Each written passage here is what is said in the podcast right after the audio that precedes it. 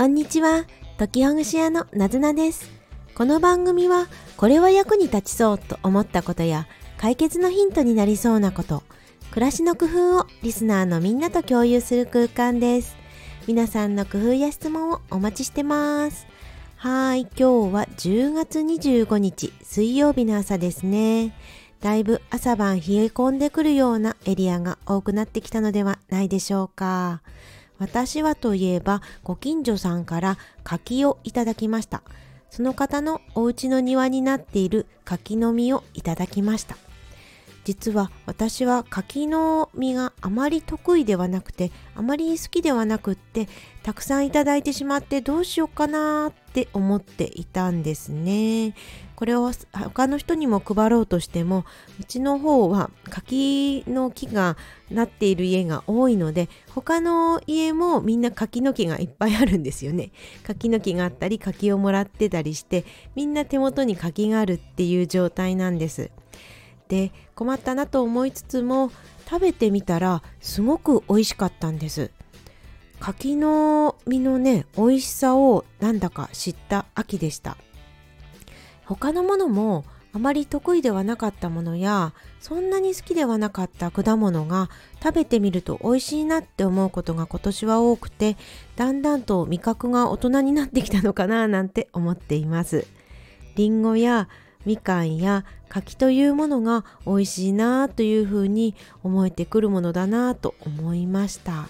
はい。ね。でそんなわけで、えー、今日も本題に移りますと前回の回で今週1週間は先延ばしにしていた作業みたいなことを少し一緒に取り掛かってみませんかというような提案をしてみました。ちょっとした裁縫であったりちょっと補修が必要なものクリーニングですとか直しをねお直しのところに持っていくっていうようなそんな類の作業になります。もちろんこれに限らず他の家事であるとか勉強とかっていうことも一緒にやってみたいなと思うんですが特にこういう作業的なことが夏から秋秋から冬に変わる季節に必要になってきたり目についたりそして気温も少しね涼しくなってきてるのでちょっと作業っていうものをやってみやすそうなそんな1週間になるんじゃないかなと思っています。私自身のことで言うと前回にもお話しした通り2つやってみようと思ったことがありまして1つはいつも使っている水筒の塗装のハゲを隠すような何かを作れたらということ。そうしてもう一つはご近所さんやいろいろな方にいただいた野菜や果実をなんとか保存食をできればいいなっていうようなことを言いました。そしてそうそう私自身のねこの2つの進捗状況っていうことでお話しすると そうするとまず水筒の塗装ハゲ隠しについては手元にあるフェルト生地を使ってカバーを作ってみました。今のところはなんとかこれでいけそうかなって思ってます。意外とやり始めてみるとサクサク進みましてよかったなぁと思ってます。私自身はもうね自分のものなので人にプレゼントするものでもないですし裁縫もそんなに得意ではないので型紙も作らずなんとなく切ってなんとなく縫い付けてみました。こんな適当な感じになります。そしてえーと、いただいた野菜であるとか果物の保存食作りについてはまだ実際に取り掛かってはいないんですけれど必要な道具や材料を揃えてきました。庭でたくさんなったレモンを使い切れないから砂糖漬けにするための氷砂糖そして手元にあった大きな大きな瓶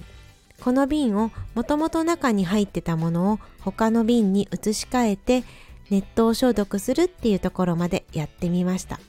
ですので今後はそのレモンをね切って砂糖を敷き詰めるっていうこと。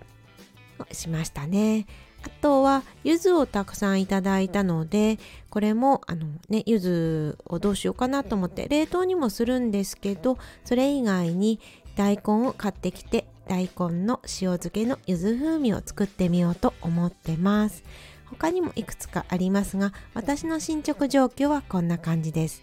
皆さんはいかがですか？もうすでにこれをやってみようっていうような手作業とかね作業は決まってますか？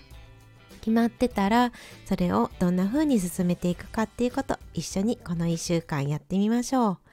まだこういう作業決まってないっていう方がいましたらこれからこれをしようっていうのを決めてみましょう。その決め方について今日はお話ししたいと思います。決め方がこれどうしようっていうのがもうすぐ決まってる方はいいんですけどどれからやればいいかわからないとか何かいろいろあるんだけどモヤモヤするという方におすすめなやり方になります。まずは紙を用意します。できれば A4 用紙ぐらいの少し大きめの紙のがいいですもっと大きい紙例えばカレンダーの裏紙であるとか包装紙の裏紙とか持ってる方はそれもすごくいいと思いますですが、まあ、なければ小さなメモ用紙でも OK です。大きい方がね、あの、これからやることにすごく効果的なんです。で、やることはといえば、今用意した紙とペンを用意しまして、これやらなきゃなって思いつくことをどんどんどんどん書いていくんです。ペンを止めないぐらいのがいいかもしれません。殴り書きでも OK です。後で書き直すので、なのでここでもう思う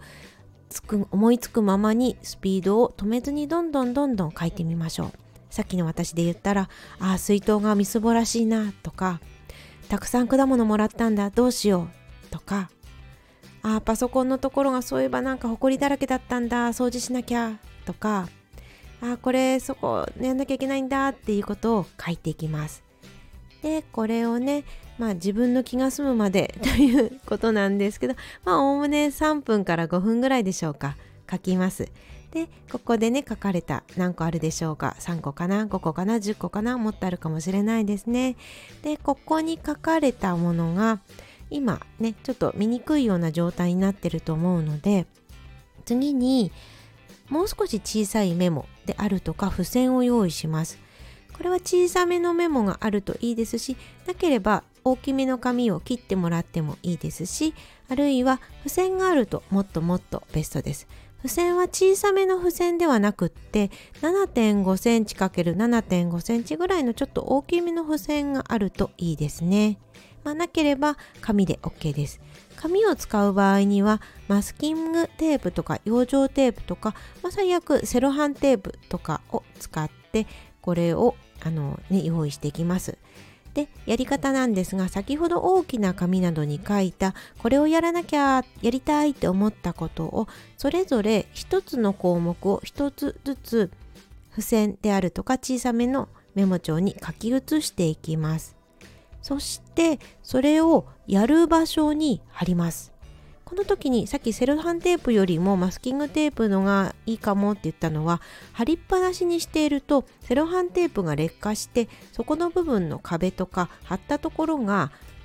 ちょっとねこうあの色がついてしまったり剥がれにくくなってしまうっていうことがあるのでマスキングテープや養生テープのがなおよしです。ま、ですがあのセロハンテープでもダメではないのであるいは付箋を使ったらそのまま貼れるので貼っていきます。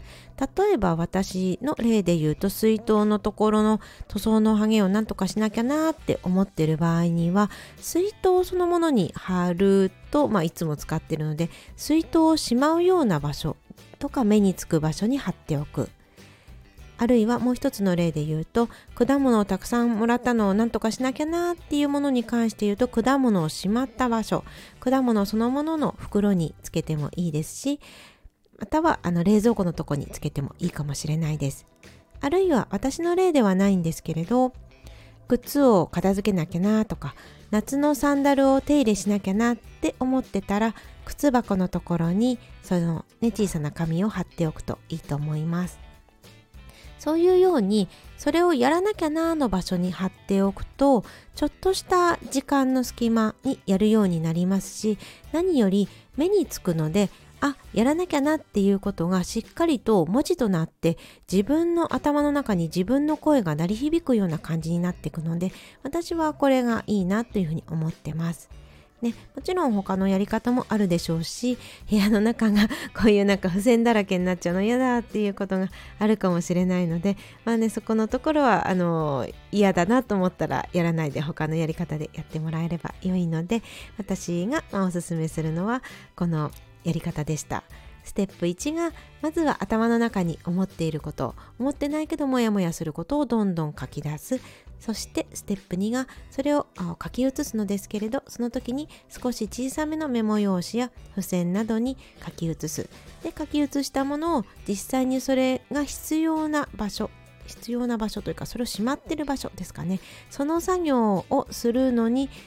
やる場所であるとかそのものがしまってある場所にそれを貼るということを私はしています。こうすると何がいいんでしょうね。うん。まあ、一つには自分のモヤモヤっていうものを外に吐き出せるっていうことで頭の中の資源リソースが復活するっていうのがあると思います。すっきりするんですよね。そしてもう一つがああやらなきゃやらなきゃっていうような時って大きな大きな塊に見えるんですけどその敵のねような大きな塊が小分けになることであ今10分時間があるからこれできそうっていうようにちょっとずつちょっとずつできるっていうのがいいんじゃないかなっていうふうに思いましたはいというわけで、まあ、もしよかったらやってみてください。そしてちょっとまあ宣伝になるんですけれどこんなあのねちょっとやろうかな何しようかなっていうようなことあるいは勉強であるとか資格を取得したいであるとか掃除片付けいろんなことが一人ではなかなか進めるのが難しいっていう方のために応援のサポートのサービスを私は行ってます。